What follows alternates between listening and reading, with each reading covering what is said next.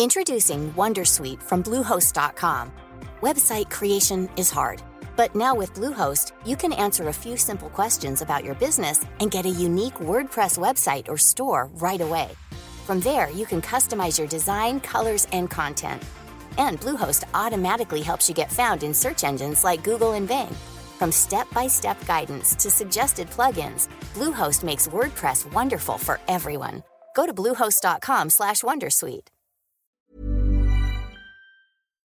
Ce podcast est sponsorisé par les éditions Pocket qui vous présentent la sortie de son polar Coup de pelle d'Alice Paul. Charlie, capitaine de police aussi brillante qu'excentrique, est transféré dans un commissariat isolé au cœur des montagnes.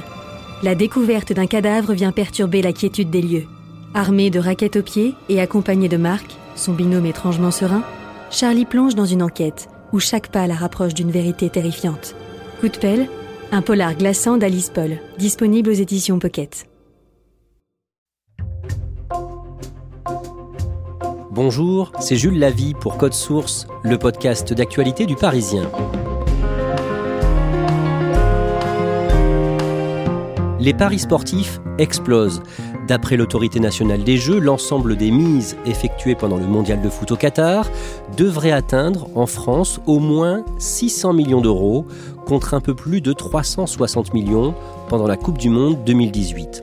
Problème, jouer de l'argent de façon excessive peut amener à s'isoler, déprimer, s'endetter ou entraîner des problèmes de couple et on estime que 15% des parieurs présentent un risque de jeu problématique.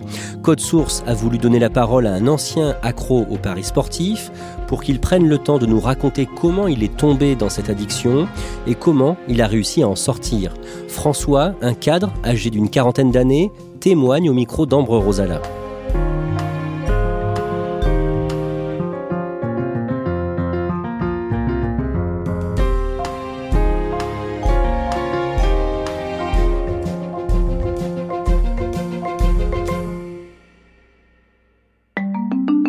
Je rencontre François chez lui après son travail dans un appartement de Montpellier où il vit seul.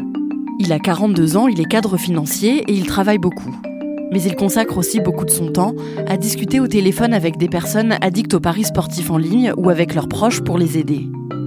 De nombreux anciens parieurs ont trop honte d'en parler dans les médias et c'est pour ça qu'il a tout de suite accepté de témoigner.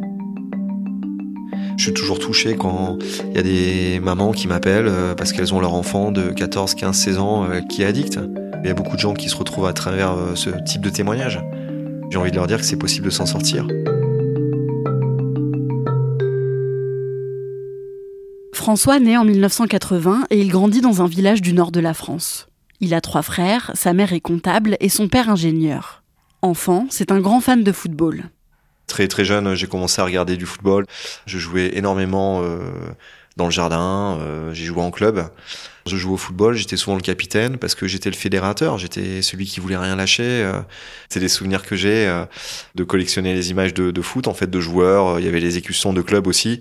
Il y avait un petit côté magique, en fait. Donc, c'est quelque chose qui, qui fait partie de moi. Quasiment chaque semaine, quand il est enfant, François accompagne son père au bureau de tabac pour faire des paris sur les matchs de foot à venir on faisait des grilles de l'autofoot et il fallait euh, trouver les résultats. Il y je crois qu'il y avait 12-13 matchs et il fallait en trouver 10 à peu près. Donc il y avait, moi je pensais vraiment qu'on allait gagner et on gagnait jamais bien sûr. Ou peut-être aussi on a peut-être gagné une fois ou deux, mais pas des gros montants. Je pensais pas du tout à l'argent à cet âge-là. Hein. J'avais 10, 11 ans, donc c'était pas du tout un moteur pour moi. Mais je me souviens, oui, quand j'écoutais à la radio le, samedi soir euh, les matchs euh, de championnat de France, c'était excitant. J'entendais avec la, voix du journaliste, euh, les commentateurs. Il y avait un côté sympa. François fait toute sa scolarité dans le nord de la France et après son bac, il fait des études de finance en région parisienne. Au début des années 2000, il a une vingtaine d'années et c'est le tout début des paris sportifs en ligne qui permettent à chacun de parier sur des matchs depuis un ordinateur.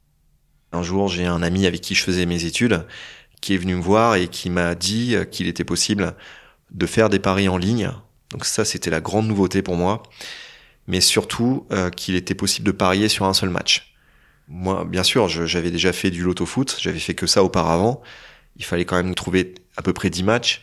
Là, il fallait juste trouver un seul match. J'ai joué au football, euh, je connaissais euh, le nom de tous les joueurs, de tous les clubs. Donc je me suis dit, mais c'est évident, là, je vais devenir riche avec ça, quoi. C'est simple. Je suis pas quelqu'un qui a besoin de trop de temps pour lire le mode d'emploi avant de me lancer dans quelque chose. Je suis pas très patient à ce niveau-là. J'ai un côté un peu fonceur. Et je me suis mis, voilà, à parier euh, des petites sommes au début. J'ai gagné quelques paris, j'en ai perdu. Mais hum, quand je perdais, je, me disais que voilà, j'avais encore des choses à, à améliorer. Euh, je me suis dit que ça prendrait peut-être un peu de temps, mais que j'allais comprendre comment ça fonctionne. J'étais persuadé de ça. François prend des notes dans un petit cahier. Combien parier, sur quelle cote Il met comme ça en place une stratégie pour se faire de l'argent. Il perd régulièrement, mais parfois, il trouve les bons scores et arrive à gagner des centaines d'euros grâce à un seul match. Quand ça m'arrivait, euh, franchement, je me voyais millionnaire. Quoi. Je me disais, mais voilà, je, je, fais, je faisais des projections. Dans mon cahier, je notais, euh, voilà, tel mois, euh, j'aurais fait 500 euros. Au bout de deux mois, j'aurais fait 1000 euros. C'est un moment d'extase extrême. Et le problème avec ça, c'est qu'on développe un sentiment de confiance qui est complètement exagéré en oubliant tous les échecs qu'on a connus. On peut passer d'un état où on se sent euh, plus bas que sous terre, on a l'impression qu'on gagnera jamais, et puis juste avec un seul pari de se dire mais si, en fait, je sais, c'est possible. Et ça tenait pas deux semaines tout ça. Tous mes plans étaient complètement remis en cause euh, parce que je perdais, euh, je gardais pas le contrôle en fait euh, à cause de, mes émotions. J'étais pas capable de gérer tout ça. Au bout de quelques années, François a déjà perdu des milliers d'euros dans les paris en ligne. Alors il parie des sommes de plus en plus grosses pour essayer de récupérer son argent. Quand on a dépensé déjà des milliers d'euros, ça sert à rien de faire un pari pour gagner 50 euros. Clairement, hein, c'est c'est pas assez rapide, quoi. Il faut aller plus vite que ça. J'ai commencé avec des petites sommes. Quelques temps après, j'ai, moi, j'ai déjà parié 1000 euros sur un match. J'ai perdu euh, 5 minutes après. François termine ses études et trouve du travail dans la finance avec un salaire confortable. Pourtant, il a une vie plutôt modeste et n'arrive pas à épargner un seul centime parce qu'il dépense tout son argent dans les paris en ligne. Si on me proposait d'aller au restaurant, je me disais, euh, ouais, ça va me coûter 20 euros quand même. Donc non, je vais pas aller au restaurant. Par contre, j'étais capable de miser 1000 euros sur des paris sportifs. Je m'achetais pas de nouveaux vêtements, par exemple. Je partais plus en vacances, euh, j'allais plus au restaurant, tout mon argent, je le mettais là-dedans. J'étais à 4000 euros à peu près de découvert. J'étais euh, stressé parce que je voulais faire des crédits et j'avais que des réponses négatives. Et euh, ma banque, euh, dans laquelle j'étais depuis très longtemps, ils acceptaient pas que j'étais à découvert, donc j'avais une pression de leur part. Et j'ai eu du mal à un moment donné à, à mon compte. Je me disais aussi, c'est quoi C'est de l'argent après tout? C'est pas. Qu'on parle de 1000, 2000, 3000 euros, qu'est-ce que ça change? C'est vraiment comme ça que je raisonnais. Je me disais, euh, et alors Un jour je vais mourir, euh, j'emporterai pas cet argent avec moi. Mais après, c'était une manière aussi pour moi de me rassurer et puis de d'être capable de surmonter tout ça, de relativiser. François finit par trouver une banque qui accepte de lui faire un prêt et il s'endette pour pouvoir continuer à parier. Il a honte d'en arriver là, mais il n'arrive pas à s'arrêter de jouer et il parie tous les week-ends. Quand je passais mes week-ends à parier, euh, comme je perdais tout, bah, j'arrivais pas à aller me coucher euh, le dimanche. euh, J'acceptais pas d'aller me coucher le dimanche à 22h, donc je continuais à parier sur des, soit sur des matchs de championnat euh, d'Amérique du Sud qui jouaient le soir, au Brésil, en, en Argentine, ou des matchs de basketball américain qui se déroulaient la nuit. Donc j'allais me coucher euh, souvent vers 4 heures du matin pour me lever à 6 heures du matin. Donc euh, on se sent pas bien, on se sent fatigué, ça crée de la culpabilité. On a le sentiment d'être irresponsable, dépenser 1000 euros comme ça, euh, c'est pas très rationnel. Voir que d'autres personnes ont des projets euh, d'acheter une maison, de préparer des vacances. Donc forcément, on se sent en décalage par rapport à ça. La honte aussi par rapport à l'argent que mes parents ont, mis de côté pour moi, puisque j'ai dépensé aussi cet argent-là euh, dans les paris sportifs. Il y a la baisse d'estime de soi, puisque c'est pas agréable aussi de, se tromper, d'avoir tort, de croire que euh, telle équipe va gagner, et puis de finalement d'avoir eu tort tout le week-end.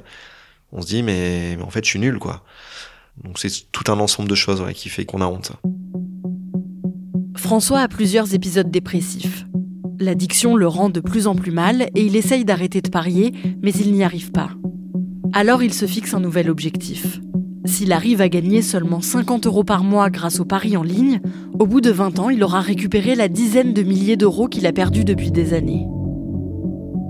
Mais tous les mois, il craque, n'arrive pas à se limiter à un gain de 50 euros et finit toujours par tout perdre. Désespéré, il se met à parier partout, tout le temps, et sur n'importe quel match de n'importe quel sport. Au restaurant, euh, quand j'allais voir des amis, euh, j'ai aussi parié euh, en conduisant, dans des repas de famille. De ma douche, ça m'arrivait de suivre des matchs. J'arrivais pas à prendre ma douche sans savoir ce qui se passait en fait. J'ai parié sur des, des, choses complètement que je connaissais pas du tout, des sports qui m'étaient complètement inconnus, sur ce que je trouvais sur internet en fait, ce qui jouait à ce moment-là, ce qui était proposé. Des matchs de beach volley, de snooker, du, du cricket indien qu'on a perdu beaucoup d'argent euh, et qu'il n'y a plus de matchs de football euh, à un moment donné. Euh, et puis le truc aussi, c'est que les matchs de football, c'est long. 1h45, c'est long. Donc à un moment donné, on, veut faire au plus vite. Donc on essaye de prendre des sports qui nous permettent de gagner plus rapidement. François perd les pédales, mais il n'en parle à personne parce qu'il a trop honte. Sa petite amie avec qui il emménage finit par s'en rendre compte car c'est dur à cacher. Et à cause de l'addiction, François a des sautes d'humeur de plus en plus difficiles à gérer en suivant le match, je voyais que j'étais, je gagnais 700 euros, voilà. Bah, j'étais adorable. j'étais adorable, je faisais à manger, je sais pas, enfin, j'ouvrais une bouteille de vin. Et puis d'un coup, je voyais que mon équipe euh, s'était pris un but. Euh, je me disais, mais c'est pas possible, quoi. Et là, c'est, c'est comme si euh, tout s'écroulait, en fait. J'avais des émotions qui étaient vraiment difficiles à contenir. J'étais irritable. pour les personnes qui vivaient avec moi au quotidien, oui, c'était compliqué. François et sa petite amie finissent par se séparer. Ce n'est pas l'unique raison, mais son addiction et ses sautes d'humeur jouent un rôle dans leur rupture. François n'arrive pas à s'arrêter de jouer. Un jour, un vendredi, il se rend dans une grande ville européenne pour le travail. Là-bas, il loue un appartement car il compte rester un peu plus longtemps et espère visiter la ville pendant le week-end. Après le travail, le vendredi, j'avais prévu de faire un petit pari, voilà, un seul. Et en fait, je l'ai perdu et puis euh, et j'ai fait que ça durant tout le week-end. J'ai pas du tout quitté le logement juste pour aller acheter un, quelque chose à manger et, à boire. Et je suis rentré le lundi, j'ai pris l'avion avec un sentiment mais de dégoût mais total. Perte financière, perte de temps, perte d'énergie, perte de confiance en moi, euh, perte de sens. Pourquoi rester si c'est pour faire ça? Puis perte totale puisque j'ai dépensé de l'argent dans les paris sportifs, j'ai dépensé de l'argent dans l'appartement que j'avais loué. C'est difficile à comprendre mais c'est comme ça. Au fil des années et des paris perdus, François se retrouve complètement dégoûté du football alors que ça avait toujours été sa passion. Et un soir, alors qu'il a une trentaine d'années, il craque complètement après un nouveau pari perdu. J'étais seul chez moi, euh, j'ai dû jeter quelque chose et puis j'ai déchiré mon t-shirt. J'ai vraiment pleuré et j'étais mais en rage. Je, là, j'arrivais pas en fait. Je, je m'en sortais pas.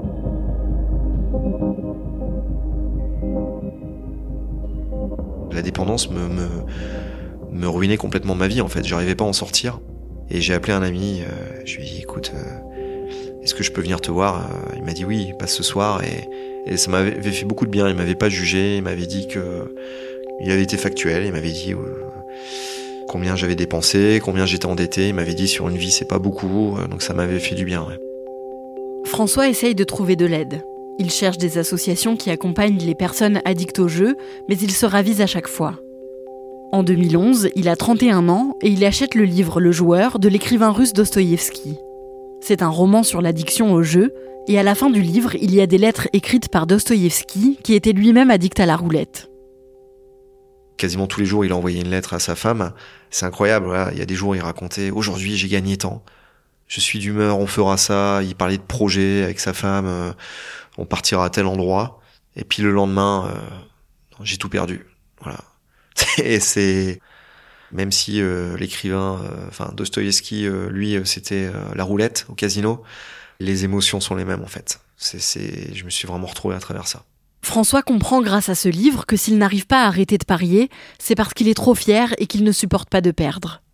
C'est un déclic pour lui, et après 12 ans à faire des paris en ligne, il prend un petit bout de papier sur lequel il écrit qu'il arrête définitivement. Je ne jouerai plus jamais. Précisément, j'ai écrit ça, j'ai signé. Je me suis dit qu'un engagement, c'était quelque chose de fort, un, contrat que je me suis passé avec moi-même. Et ça a été radical. François n'a pas fait les comptes exacts de tout l'argent passé dans les paris en ligne parce que c'est trop difficile pour lui. Mais il estime qu'il a perdu au moins 40 000 euros. Il faut accepter que jamais on reverra cet argent, en tout cas pas grâce au paris sportif, mais juste en gagnant euh, normalement, et puis de faire un travail normal comme monsieur tout le monde, et c'est comme ça. J'avais des crédits, j'ai mis des années à les rembourser. Voilà, tous les mois ça faisait partie des dépenses. Et puis forcément, euh, renouer avec mes amis, euh, reprendre goût à la vie.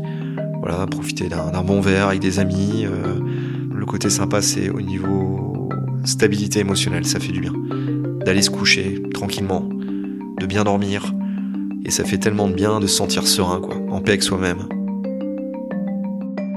Quand je pense à ces 12 années, ça me fait mal parce que 12 ans c'est long. 12 ans c'est long, je suis passé à côté de beaucoup de choses hein, quand même. Hein. mais c'est comme ça, je, je, l'accepte. J'ai pas choisi d'être addict. Hein. C'est, je suis content au final que ce soit moi qui ai décidé de la, suite. De, en tout cas de la finalité euh, de cette euh, période de ma vie. Ça m'a coûté cher, mais c'est une belle victoire. Je sais que je retomberai plus là-dedans, Ça, c'est une certitude.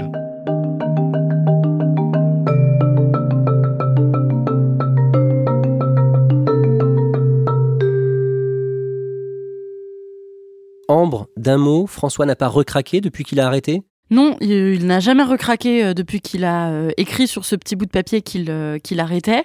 alors il m'a quand même dit qu'il y avait eu deux fois où il avait été tenté de parier à nouveau, mais il n'a jamais craqué. Ça fait aujourd'hui 11 ans qu'il a complètement arrêté les paris sportifs. Est-ce qu'il est accro à autre chose aujourd'hui? Aujourd'hui, non. Euh, il a fumé pendant longtemps, mais euh, il a aussi réussi à arrêter. Et aujourd'hui, il s'est surtout tourné vers le développement personnel. C'est quelque chose qui lui parle beaucoup. Et il s'est aussi euh, remis au sport plus que quand il pariait et qu'il ne prenait pas vraiment le temps d'en faire. Tu le disais au début du sujet, des fois il parle au téléphone avec des parents d'ados accros au paris sportif. Comment est-ce que les gens tombent sur lui? Est-ce qu'il a monté une association? Non, en fait, il a écrit un livre euh, qu'il a auto-édité et qui s'appelle euh, J'arrête de parier. Il est disponible sur Amazon. Et donc, parfois, les gens tombent sur son livre et le contactent comme ça via son adresse mail. Et il est aussi euh, assez actif sur Twitter avec son compte qui porte le même nom que son livre, donc J'arrête de parier. Et pas mal de gens entrent en contact avec lui comme ça sur Twitter. Et c'est comme ça qu'il discute avec eux ou avec leurs proches pour les aider à sortir de l'addiction. Son addiction au jeu a été en partie à l'origine d'une rupture sentimentale. Est-ce que depuis qu'il a arrêté, il a maintenant 42 ans, il va mieux au niveau personnel? Oui, ça va mieux et il m'a dit qu'aujourd'hui il aimerait euh, trouver quelqu'un avec qui fonder une famille. Il m'a raconté que pendant très longtemps il ne s'était pas senti euh, assez mature pour avoir des enfants, mais qu'aujourd'hui il se sentait prêt, qu'il avait beaucoup mûri et qu'il voulait euh, maintenant fonder une famille. Merci Ambre Rosala. Si vous avez vous-même une relation au jeu compliqué, l'Agence nationale de santé publique a mis en place un numéro d'écoute, numéro gratuit disponible 7 jours sur 7, le 09 74 75 13 13. Code Source est le podcast quotidien d'actualité du Parisien. Cet épisode a été produit par Thibault Lambert et Emma Jacob. Réalisation Julien Moncouquiole. Code Source est le podcast d'actualité du Parisien. Nous publions un nouvel épisode chaque soir de la semaine. Pour n'en rater aucun, n'oubliez pas de vous abonner sur votre appli audio préférée.